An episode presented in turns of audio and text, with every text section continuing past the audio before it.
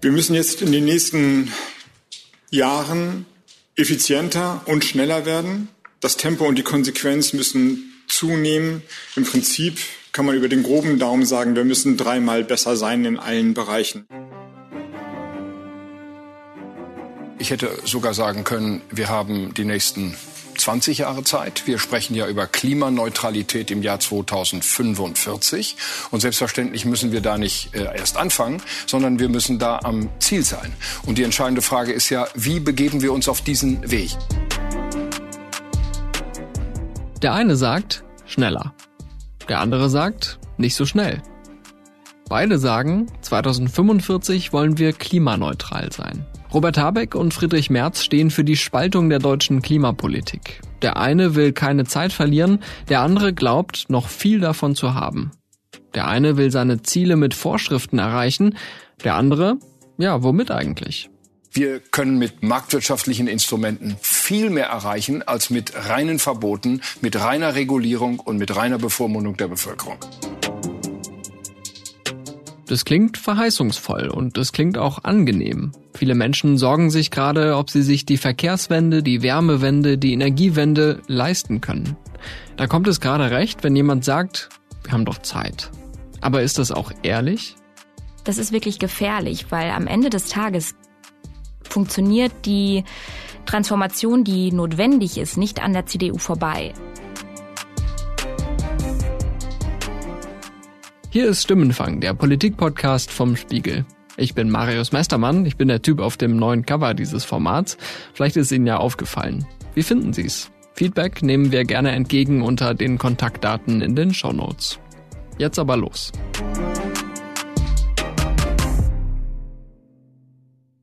Bei mir im Studio sind heute eine Kollegin und ein Kollege vom Spiegel, die nicht nur hier am Tisch gewissermaßen entgegengesetzte Bereiche haben, sondern auch bei der Berichterstattung. Da ist einmal Sarah Sievert, zuständig für die Unionsparteien und hier insbesondere für die CDU. Hallo Sarah. Hallo.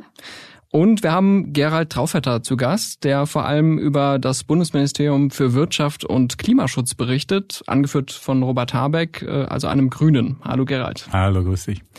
So, herzlich willkommen zu unserem Talk heute. Sarah, vielleicht mal, bevor wir ins Detail gehen, was würdest du sagen, wie weit liegen die CDU und Robert Habeck auseinander? weiß nicht, misst man das in Autobahnkilometern oder wie, wie ist da so die Spannung? Ich glaube, das kommt drauf an, ob man vor oder hinter der Kamera guckt. Nach außen natürlich ähm, sehr weit. Also da kann man, glaube ich, einmal von äh, Schleswig-Holstein nach Bayern die Autobahn messen, um die Entfernung zu finden. Aber insgesamt gibt es, glaube ich, äh, schon einige Punkte, wo sie gar nicht so weit auseinander lägen. Der Ansatz vielleicht ein anderer ist, das Ziel oft aber auch das gleiche. Es ist natürlich jetzt so, dass die eine Partei Opposition macht und die andere in der Regierung sitzt. Mhm, danke schon mal für den Teaser. Gerald, das Interessante ist ja, bis vor anderthalb Jahren war dieses Wirtschaftsministerium noch in der Hand der CDU. Wie groß ist der Unterschied jetzt unter Robert Habeck? Naja, Robert Habeck hat natürlich da ein ganz anderes Tempo reingebracht in das Ministerium. Das äh, hat einerseits natürlich mit dem Ukraine-Krieg zu tun und äh, dass man da ganz schnell äh, die Energiesicherheit im Land irgendwie sichern musste. Ähm, aber äh, Habeck hat auch direkt nach Amts Amtsantritt äh, Januar 2022 ein sehr ambitioniertes Programm für den beschleunigten Ausbau der Windkraft, der Solarenergie vorgelegt, äh, der grünen Wasserstoffnetze und so weiter. Also in dem Ministerium ja, ist so eine Art äh, Zeitmaschine angesprungen und äh, die Beamten äh, wissen manchmal gar nicht, wie ihnen geschieht. Also da ist schon ein anderer Drive reingekommen. Ähm, das hat aber auch eben ein bisschen mit der, sag mal, alten CDU zu tun, die in den letzten Jahren es nicht verstanden hat, äh, das Klimathema für sich äh, zu entdecken. Und ja, in diese Leerstelle konnte Habeck rein.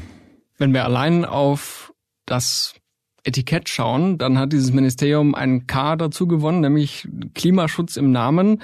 Das schreibt sich Robert Habeck, das schreiben sich die Grünen da sehr stark auf die Fahnen. Allerdings eine Schlagzeile äh, vor einem Monat auf spiegel.de.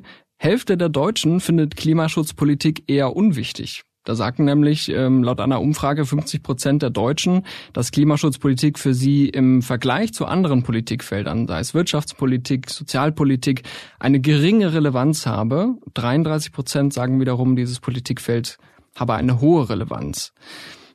Da stellt sich für mich so ein bisschen die Frage, wer handelt, wer macht Politik im Sinne des Volkes, Gerald? Naja, diese Umfragen, die können sich natürlich auch sehr schnell ändern. Es war natürlich so, durch den Ukraine-Krieg trat Klimaschutz in den Hintergrund. Da ging es um Energiesicherheit.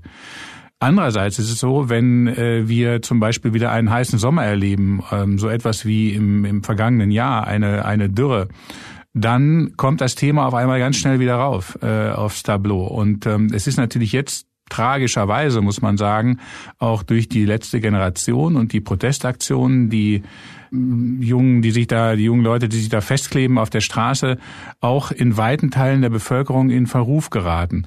Das war zum Beispiel im Jahre 2019 ganz anders. Da war ja, waren die Fridays for Future auf der Straße, die haben ihre Eltern mitgeschleppt, beziehungsweise die, äh, die haben ihren Eltern am, äh, am Küchentisch die Hölle heiß gemacht. Und da war das ein großes Thema. So, also ich würde sagen, das hat eben immer so Konjunkturen. Ähm, insgesamt muss man natürlich sagen, ist dieses äh, Thema groß und vor allem ähm, äh, für die Industrie, weil die Industrie sich in einem rasanten Tempo umstellen muss. Ich meine, wir wollen bis 2045 klimaneutral sein. Das schließt die Industrie ein, das schließt aber natürlich auch uns und unsere Lebensweise ein. So und äh, ich glaube, weil es jetzt tatsächlich auch um uns geht und um die Art, wie wir leben, ist das Ganze jetzt auch so kontrovers und so ähm, heftig äh, in der politischen Debatte. Und ja, eben, manche Leute wenden sich auch ab. Ne? Denen geht das zu weit oder denen ist das zu schnell alles. Und ähm, ja, deswegen auch, glaube ich, diese Umfrageergebnisse. Dieses Jahr 2045 wirkt einerseits weit weg, aber rückt ja auch immer näher. Also wenn ich jetzt überlege, es ist schon 2023, dann wird gesagt, die nächste Etappe ist 2030, das sind nur noch sieben Jahre, also es geht alles ganz schön schnell. Und die CDU versucht jetzt, sich da zu positionieren und hat, wenn wir nochmal das aufgreifen wollen von der letzten Generation, äh, spricht jetzt mittlerweile von der nächsten Generation, habe ich gehört, Sarah. Äh, was hat es damit auf sich? Wie versucht diese Partei die Klimapolitik für sich zu interpretieren. Mhm. Wenn ich vielleicht einmal ganz kurz auf das eingehen darf, was äh, Gerald gerade gesagt hat, das stimmt natürlich, dass durch gewisse Bewegungen, ähm, gesamtgesellschaftliche Bewegungen, aber auch ähm, so Gruppen wie die letzte Generation und früher eben Fridays for Future, entstehen ja auch Akzeptanzen oder eben Ablehnungen in der Gesellschaft, die von Parteien wie der CDU auch angetrieben werden. Also es hat mit Sicherheit auch was damit zu tun, dass sowohl von der CSU als auch von der CDU ganz oft das Thema Verbote und Ideologien vorne rangestellt wird und gesagt wird, die Grünen, die wollen euch alles verbieten, die sind ideologisch angetrieben. Das trägt natürlich auch dazu bei, dass es beim einen oder anderen hängen bleibt und dass beim einen oder anderen dann vielleicht auch so eine Haltung entsteht, ja, das stimmt, die wollen mir was aufzwingen und da ähm, gerät total in den Hintergrund, worum es eigentlich geht und wo, worüber eigentlich diskutiert wird. Wir sind die nächste Generation. Wir wollen uns Gedanken darüber machen, wie der Klimawandel mit Wirtschaft gelingen kann, wie der Klimawandel mit den Menschen gelingen kann. Und wir wollen diese Position mit den Menschen und nicht gegen die Menschen umsetzen. Das ist der politische Gegenentwurf zu denen, die sich auf die Straße kleben. Ja, das mit der nächsten Generation, das ist fast ein bisschen ironisch, muss ich ehrlich sagen. Ich habe das am vergangenen Donnerstag beim äh, Zukunftskongress der CDU auch gehört, als Mario Chaya sagte, die letzte Generation klebt sich heute in Berlin auf die Straßen und wir sind die nächste Generation, mutig und technologieoffen und optimistisch in der Hoffnung auf, auf ähm, Technologien und Zukunftsmöglichkeiten. Ähm, das kann aber nicht die einzige Antwort sein und das ist es aber bei der CDU im Moment. Also es geht alles in Richtung, ähm, wir müssen neue Technologien, neue Startups fördern. Wir müssen gucken, dass wir uns dahin entwickeln, dass wir das, äh, dass wir die Verbote gar nicht mehr brauchen. Und ähm, das ist super spannend und da haben Sie auch einen großen Punkt. Gleichzeitig ähm, muss man natürlich die Frage stellen, wann ist das denn alles soweit? Also über was für einen Zeitraum sprechen wir eigentlich? Also auf der einen Seite wollen sie sich beim Thema Klimaschutz positionieren, weil da auch im bürgerlichen Lager ein total großes Potenzial ist für, für die CDU, weil sie sehen, okay, wenn wir ideologiebefreit schaffen, uns als Klimaschutzpartei zu etablieren, dann verlieren wir keine Leute mehr an SPD und Grüne, sondern können die vielleicht selbst halten.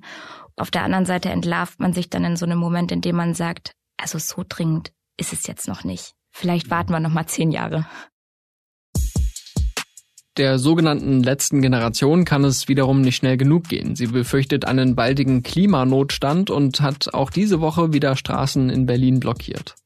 Manche sehen in dieser Gruppe sogar eine Gefahr für die Demokratie. Zu Recht?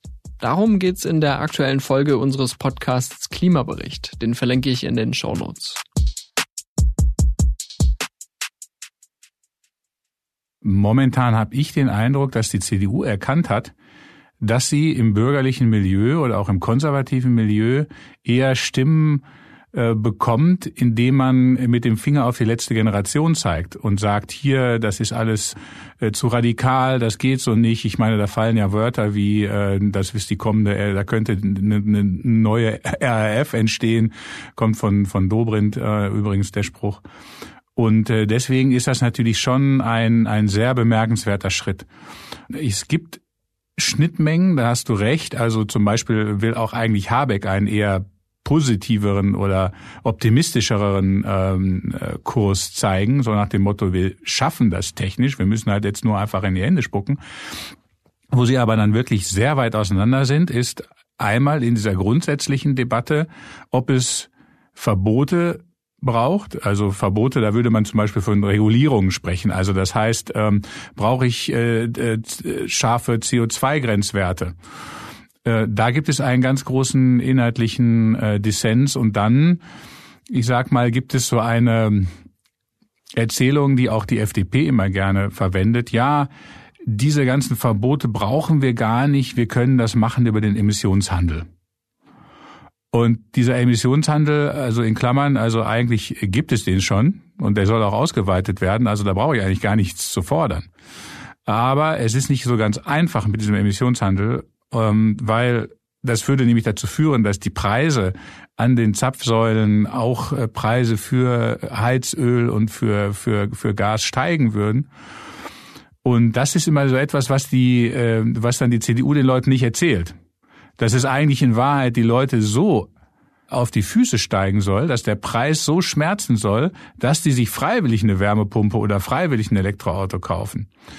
Und die Erfahrung zeigt ja, wenn äh, irgendwo die Spritpreise steigen, dann sind äh, Politiker ganz schnell dabei und sagen, oh, jetzt müssen wir aber was machen, damit die Preise wieder runtergehen. Also dieses Mittel wird, glaube ich, immer so wie so eine Art Buzzword verwendet. Aber in Wahrheit will man da äh, sich rausziehen und will eigentlich erstmal nichts machen. Das ist ja schon nachvollziehbar, dass Menschen sich Sorgen machen, wenn sie merken, da wird's aber jetzt akut teuer. Also vergangenes Jahr haben wir es bei den Spritpreisen erlebt. Jetzt ganz aktuell die Diskussion um den ich sag mal, drohenden Heizungsaustausch, also eine Debatte, wo es ja genau darum geht, wir switchen auf klimafreundlichere Technologien und plötzlich kostet das Privatleute Geld. Hat Habeck, hat die Bundesregierung denn einen Plan, wie sie das vermeiden will? Oder sagen die, ja, Klimaschutz äh, bringt auch Zumutungen mit sich, äh, da, da müsst ihr durch? der Plan war ja schon, stand ja schon im Koalitionsvertrag. Ne? Also man wollte dieses, ähm, diese Wärmewende, wie es heißt, also den Austausch von alten Öl- und, ähm, und Gasbrennern, wollte man ab dem 01.01.2025.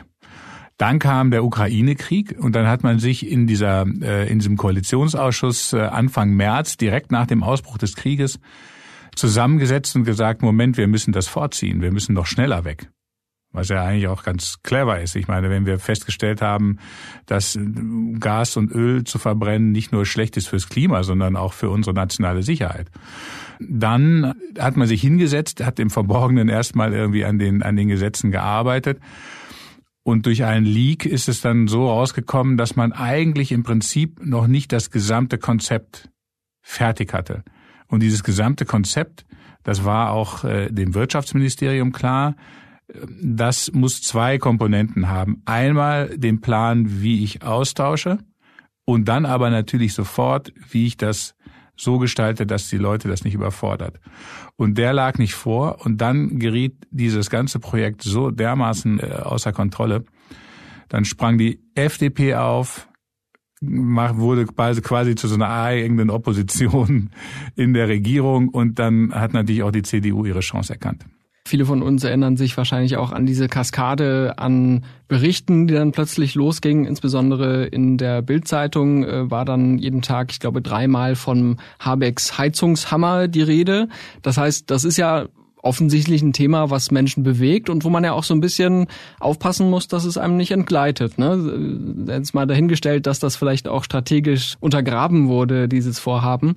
Aber äh, was macht denn die äh, CDU mit so einem Thema? Also wie versuchen die das dann zu, zu kanalisieren und, sag ich mal, für ihre Wählerschaft äh, zu kommunizieren? Na, sie nutzen es für sich, indem sie auf ähm, potenzielle Herausforderungen sofort ja draufspringen und wenig lösungsorientiert, muss man leider oft sagen, den Habeck damit an den Pranger stellen. Und ich finde, da muss man sich vielleicht auch mal die Frage der Verantwortung oder des Verantwortungsbewusstseins als Politiker oder Politikerin stellen, dass man mal schafft, aus diesem Reaktionären rauszukommen. Also im Ahrtal ist eine Flut, jetzt reden wir alle über Klimaschutz und dann ist äh, auf einmal Energieknappheit, jetzt reden wir alle über Erneuerbare. Und Aufgabe der Politik, wenn man sie nicht so macht wie Markus Söder, ist es ja eigentlich vor diese gesamtgesellschaftlichen Bewegungen in Richtung Klimaschutz oder weg vom Klimaschutz zu kommen und zu sagen, man macht Politik mit der Weitsicht, dass man sagt, wo wollen wir in 15 Jahren sein? Und dann ähm, sind die Umfragen vielleicht dieses Jahr so, wie sie sind. Aber Gerald hat es ja eben schon richtigerweise gesagt, 2019 sah es ganz anders aus. Nach der Flut sah es wieder anders aus. Und es kann in zwei Jahren auch wieder ganz anders aussehen, wenn wir vielleicht dieses und nächstes Jahr mal einen heißen Sommer hatten die Waldbrände in Europa toben und dann doch wieder alle überlegen, ach, vielleicht ist es mit dem Klimaschutz doch nicht ganz so unwichtig und hat doch nicht zehn Jahre Zeit, bis wir mal die Weichen stellen, um Friedrich Merz zu zitieren. Und das sind ja auch also die Ansicht wird ja auch in der CDU selbst geteilt. Also da gibt's die Klimaunion, wo man schon viel weiter ist. Andreas Jung, Wiebke Winter, die da würde ich sagen auch deutlich anders eingestellt sind als ihr Parteivorsitzender. Ja, das ist auf jeden Fall ein sehr, sehr wichtiger Hinweis. Also äh, klar, es muss Streit geben um die Frage, wie kommen wir da hin, um äh, vielleicht die eine oder andere Technologie und so weiter. Aber was natürlich gefährlich ist, ist, also den Menschen Angst zu machen, das Gesamtprojekt aus den Augen zu verlieren, weil das Gesamtprojekt ist wirklich groß. Das ist einmal die Bedrohung durch den Klimawandel und äh, das, was, äh, was uns oder was der, was der Menschheit blüht, Punkt eins. Punkt zwei ist aber auch mittlerweile, und da wird es jetzt ein richtig, richtig großes CDU-Thema. Die Menschheit hat sich auf den Weg gemacht, aus den fossilen Energien auszusteigen. Und die Wirtschaft hat das auch erkannt. Die Wirtschaft ist dabei, äh, diese Transformation mitzumachen. Und ich helfe in dem Moment, wo ich den Leuten Angst mache, wo ich äh, hier so, so parteipolitische, machtpolitische Spielchen mache, da mache ich der, der Industrie keinen Gefallen mit. Äh, und auch der und auch ich meine letztlich der gesamten äh, Klimaschutzbewegung und das ist glaube ich eine Sache, wo verantwortungsvolle Politiker immer dran denken sollten. Zumal diese politischen Debatten ja dann oft recht gegenwartsorientiert sind und es scheint manchmal so, als gäbe es also wahnsinnig großen Interpretationsspielraum, wie viel Zeit wir jetzt noch haben. Dabei ist ja der wissenschaftliche Konsens, was die zu erwartende Klimakrise und äh, die Temperaturanstiege und die Häufung von Naturkatastrophen angeht, äh, ziemlich klar. Also äh, da versuche ich manchmal so ein bisschen zusammenzubringen, was wir eigentlich längst wissen und was dann aber versucht wird, äh, politisch drumherum zu erzählen. Also Sarah, du hast es vorhin angesprochen, Ahrtal, auch in, in Nordrhein-Westfalen äh, war ja von der Flutkatastrophe sehr stark betroffen. Ähm, Armin Laschet, damals Kanzlerkandidat äh, für die CDU, hat dann bei dem Thema so ein bisschen geschlingert, aber er hat immerhin den Satz mal gesagt, das Klima duldet keinen Aufschub. Wo ist diese Dringlichkeit geblieben? Also die Dringlichkeit, die gibt es in den Reihen der CDU nach wie vor, beispielsweise eben in der Klimaunion. Nun ist Armin Laschet nicht für seine herausragende Klimapolitik bekannt geworden und er hat es auch in, in seiner Zeit als Parteivorsitzender nicht geschafft, die CDU dahingehend zu positionieren. Und es ist das eine, ob ich mir Klimaschutz auf die Fahne schreibe und sage, das ist ein ganz, ganz wichtiges Thema. Und das andere, ob ich wirklich handle und ob, also wie man wirklich agiert. Und Das sind in der CDU zwei sehr unterschiedliche Paar Schuhe. Es gibt sie, die Vorreiter in, äh, bei den Christdemokraten. Wie gesagt, Andreas Jung, Wiebke Winter, die beißen sich an ihren eigenen Leuten manchmal die Zähne aus. Ähm, es ist wichtig, dass es die gibt und es ist auch wichtig, dass es verschiedene Lager gibt in der Partei. Also ich meine, die CDU hat jetzt im März einen Mitgliedermärz gemacht und bei verschiedenen Regionalkonferenzen versucht mal in die Basis hineinzuhorchen und rauszufühlen, was sind denn Themen, die wichtig sind. Und äh, da kam auch raus, also wo Klimaschutz äh, insgesamt in Deutschland vielleicht nicht mehr äh, das treibende äh, oder das Thema ist, ist es in der CDU noch geringer. Also die, die Wichtigkeit von dem Thema ist überhaupt nicht so, wie sie in der Politik vielleicht, und da hat Merz vielleicht den Punkt mit gemeint, dass er sagte, na ja, wir beschäftigen uns in der Politik tagtäglich damit und wenn ich mir die Umfragen angucke, sowohl in meiner Partei als auch jenseits der CDU, dann äh, sehe ich diese Dringlichkeit nicht. Ähm, jetzt wäre es aber seine Aufgabe eben ähm, jenseits dessen zu überlegen, na ja, wo wollen wir denn hin und äh, hat sie hat das Thema Dringlichkeit oder nicht?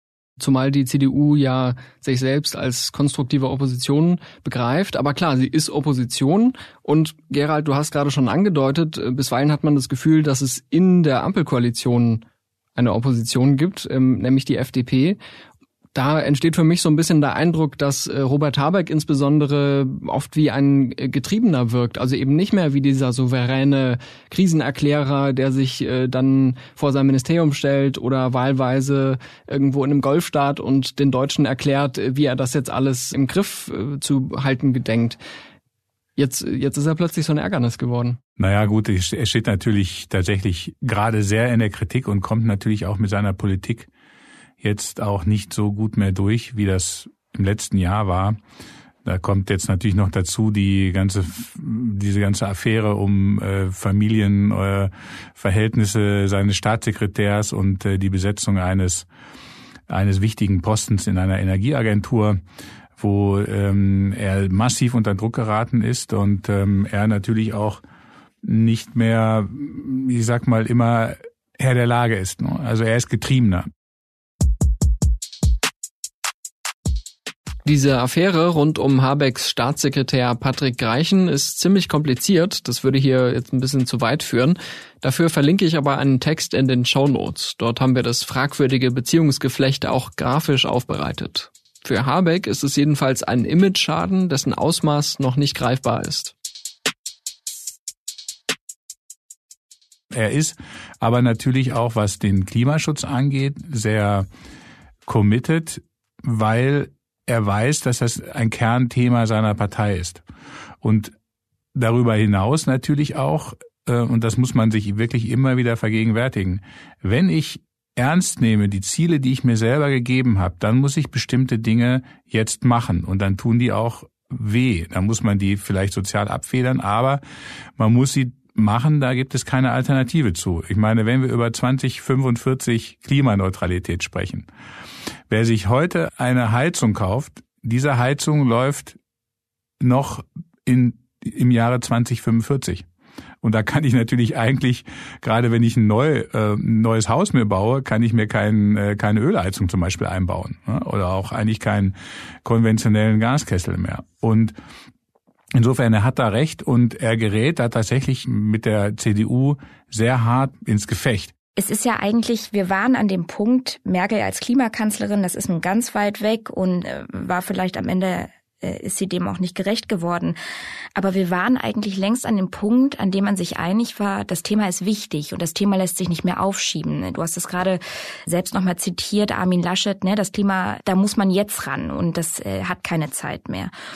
Manchmal hat man in der, in dieser Argumentation der CDU das Gefühl, so wichtig ist es gar nicht. Und ähm, vielleicht haben wir uns alle ein bisschen übernommen und da ein bisschen zu viel drüber gesprochen. Und das ist schon auch gut, wenn wir da nebenbei noch was für machen. Aber so prominent muss es jetzt nicht mehr sein. Und dann versucht man aber gleichzeitig mit Dingen wie wie gesagt, der Weimarer Erklärung, ähm, einem großen Papier zum Klimaschutz, dem Zukunftskongress, bei dem man über äh, klimafreundliche Technologiemöglichkeiten spricht, sich als Klimapartei zu etablieren. Und das ist wirklich, das ist wirklich gefährlich, weil am Ende des Tages funktioniert die Transformation, die notwendig ist, nicht an der CDU vorbei. Also dafür ist sie zu groß, auch in den Ländern zu groß, in den Bundesländern. Und dafür ist dann zu wichtig, dass sie mitziehen. Und ähm, das tun sie in vielen Bundesländern schon. In Schleswig-Holstein, äh, Daniel Günther oder Henrik Wüst in NRW regiert ähm, sehr harmonisch mit den Grünen zusammen.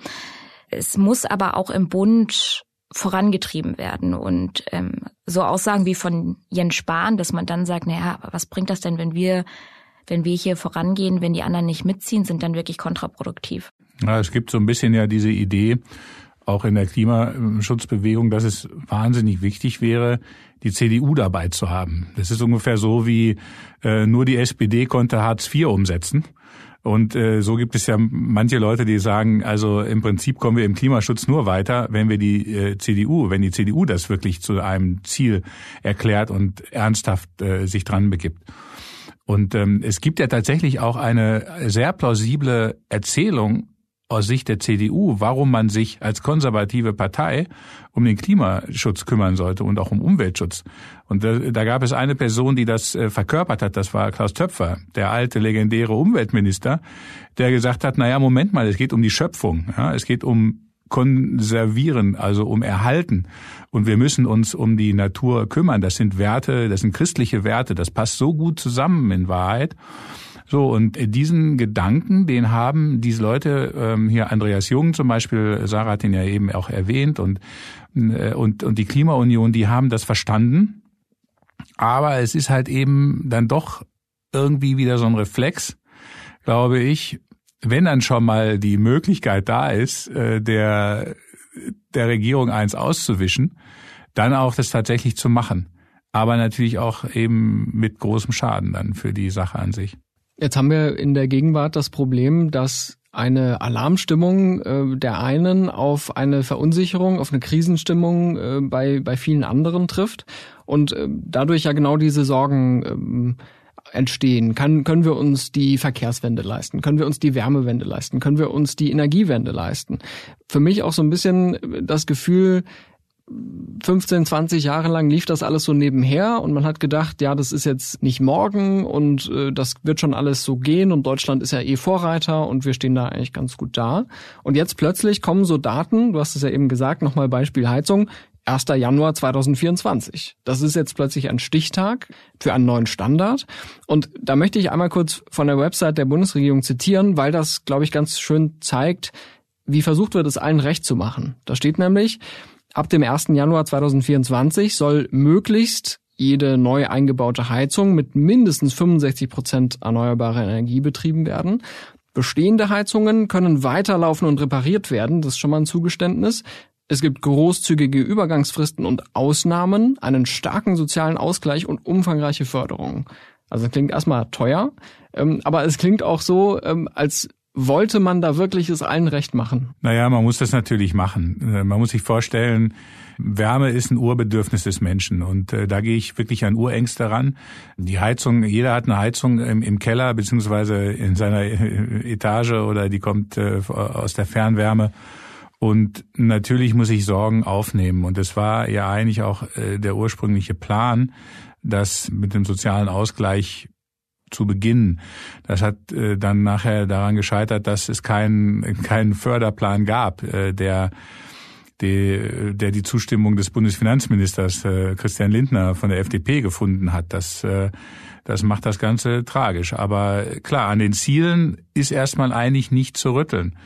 Das heißt, wir müssen jetzt äh, bei Neubauten sehen, da darf natürlich absolut keine fossile Heizung mehr rein.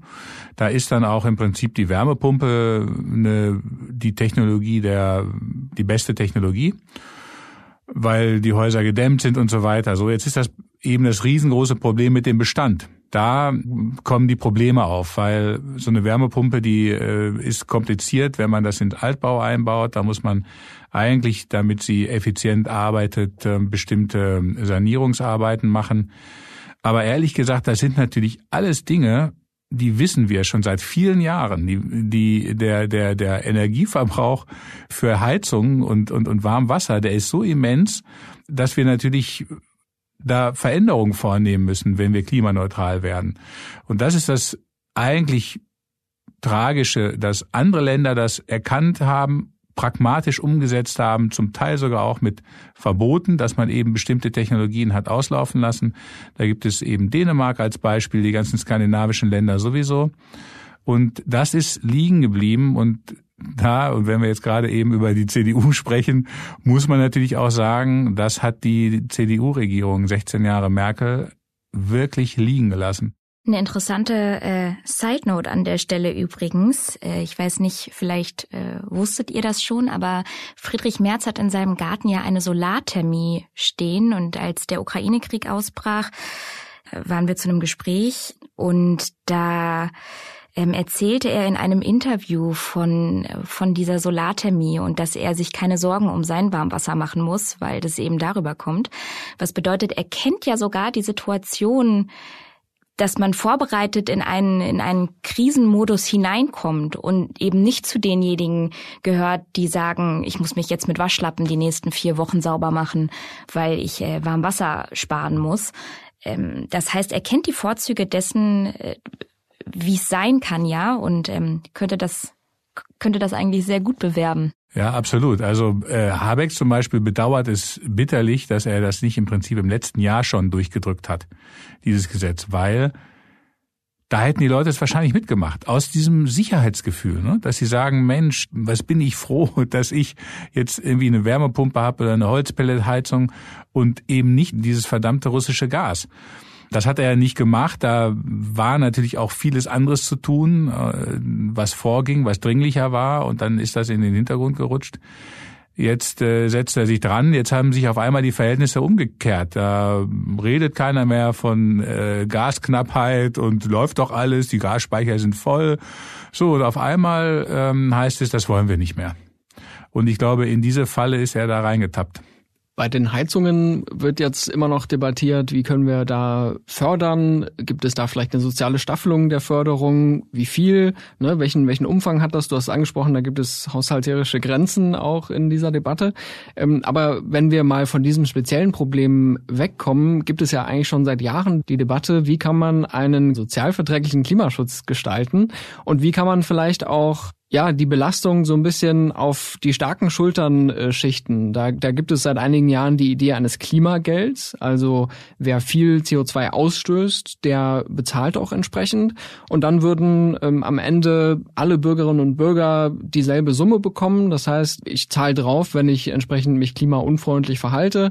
Ähm, aber am Ende haben trotzdem alle was davon. Wie weit sind wir davon entfernt? Ja, die Idee ist natürlich äh, toll. Das wird auch immer gerne von Klimaökonomen und Klimaökonominnen als äh, das Instrument der Wahl äh, vorgestellt. Also das heißt, ähm, jeder zahlt einen Aufschlag auf Benzin, auf Heizöl, auf Gas.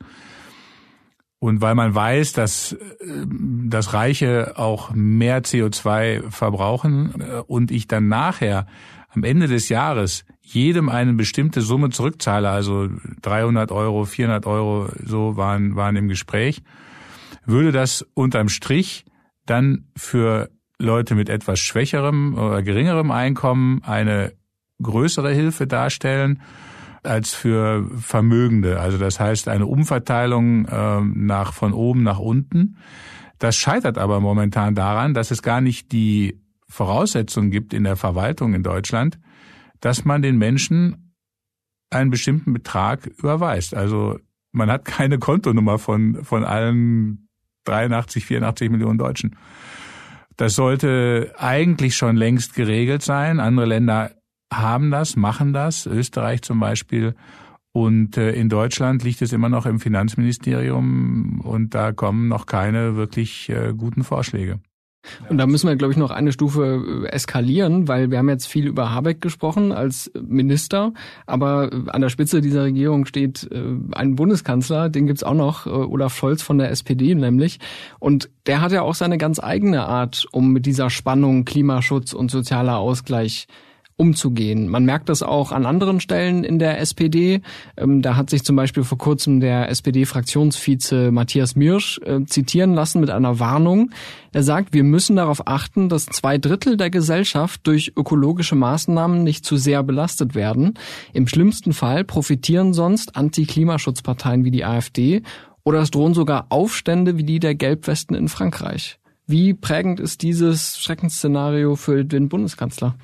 Der Bundeskanzler erwähnt dieses Schreckensszenario in jedem Koalitionsausschuss, wo die da zusammensitzen, mehrfach. Das haben wir recherchiert an, in unseren Rekonstruktionen dieser, dieser Treffen. Das letzte ist ja im März gewesen, hat 30 Stunden gedauert und da war das ein sehr, sehr zentrales Argument von ihm. Das ist auch etwas, was adressiert werden muss.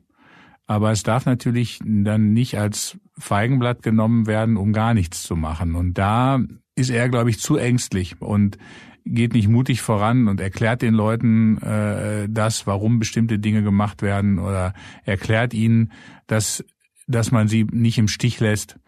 Und ähm, dann kommen eben solche Sachen raus, wie dass dieses Klimaschutzgesetz, was wir 2019 äh, beschlossen haben, übrigens äh, tatsächlich die Merkel-Regierung noch, damals auf Druck eben der Fridays for Future und und so weiter, dass dann dieses Klimaschutzgesetz dann in so einer in, in so einer Nachtsitzung dann einfach ausgehöhlt wird. Da geht es unter anderem um die Aufweichung der Sektorziele. Also genau, da wird im Prinzip, kann man sagen, die Regierung auf einen festen Fahrplan eingeschwört, der einzuhalten ist. Und beim Verstoß ist das ein Rechtsverstoß.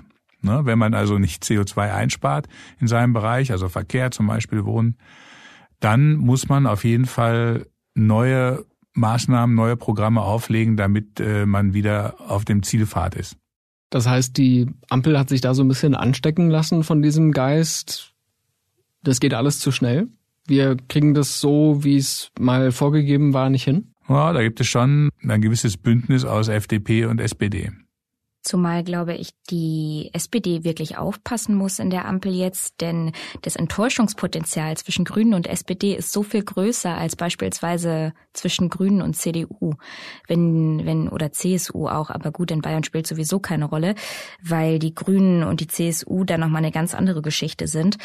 Aber in allen anderen Bundesländern, ähm, man ist so bereit zu ringen und zu diskutieren, um gute Lösungen zu finden dass man total eingestellt darauf ist, dass der Gegenüber vielleicht konträrer Meinung ist, während bei der Zusammenarbeit SPD und Grüne eigentlich ja das Verständnis herrscht, dass man sagt, wir gehören doch zusammen. Wir müssen doch eigentlich gut miteinander arbeiten können.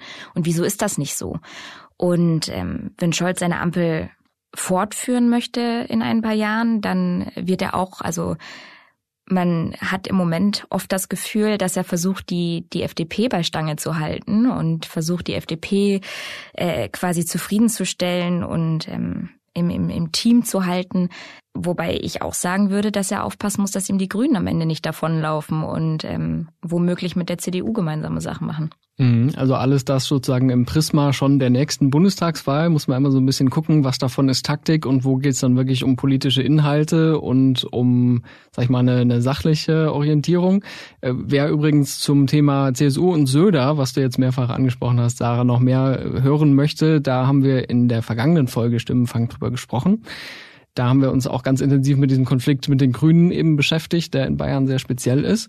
Und Jetzt nochmal kurz zurück auf die Bundesebene. Möchtet ihr noch irgendwas loswerden? Was man zur CDU vielleicht noch abschließend sagen könnte, wenn die Partei es schafft, das Thema Klimaschutz für sich zu nutzen und auch so zu nutzen, dass man ihr wirklich Kompetenz in dem Bereich zuschreibt, ähm, dann ist das eine ganz große Chance für die Konservativen, weil sie im Gegensatz zu den Grünen bei vielen Bürgerinnen und Bürgern ohne jegliche Vorurteile oder ohne jegliche Unterstellungen der äh, Ideologiebefangenheit Klimaschutz machen können. Also sie können äh, quasi im bürgerlichen Lager die Themen ganz anders verkaufen. Sie können da ganz anders rangehen mit einem ganz anderen Ansatz, wo die Grünen vielleicht bei dem ein oder anderen im bürgerlichen Lager unter Generalverdacht stehen, äh, Verbote und Ideologien durchdrücken zu wollen, selbst wenn sie es in, in dem Moment vielleicht gar nicht machen aber es gibt einfach,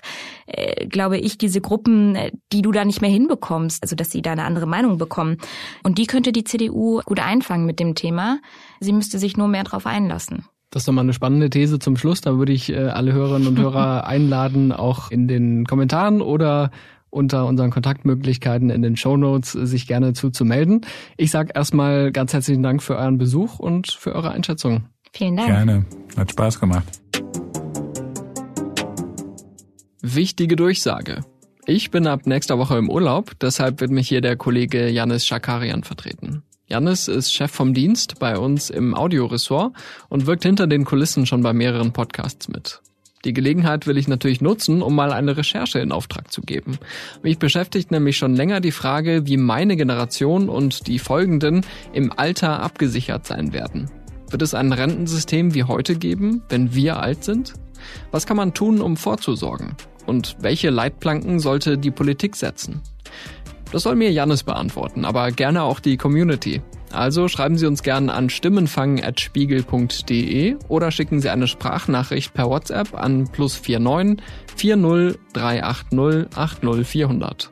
Und wenn Ihnen dieser Podcast gefällt, freuen wir uns über eine positive Bewertung bei Spotify, Apple und Co. Mein Name ist Marius Mestermann, das war Stimmenfang, der Politik-Podcast vom Spiegel und ich sage herzlichen Dank für den redaktionellen Support an Olaf Häuser und für die Mischung an unseren Tonmeister Philipp Fackler. Unsere Musik kommt von Soundstripe und von Davide Russo. Bis bald.